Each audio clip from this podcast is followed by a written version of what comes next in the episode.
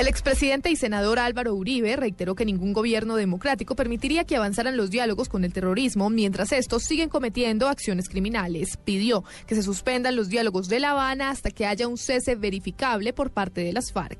Por eso el Centro Democrático ha venido diciendo, por favor, si se quiere no levanten la mesa, pero suspendan el diálogo hasta que haya una suspensión total y verificable.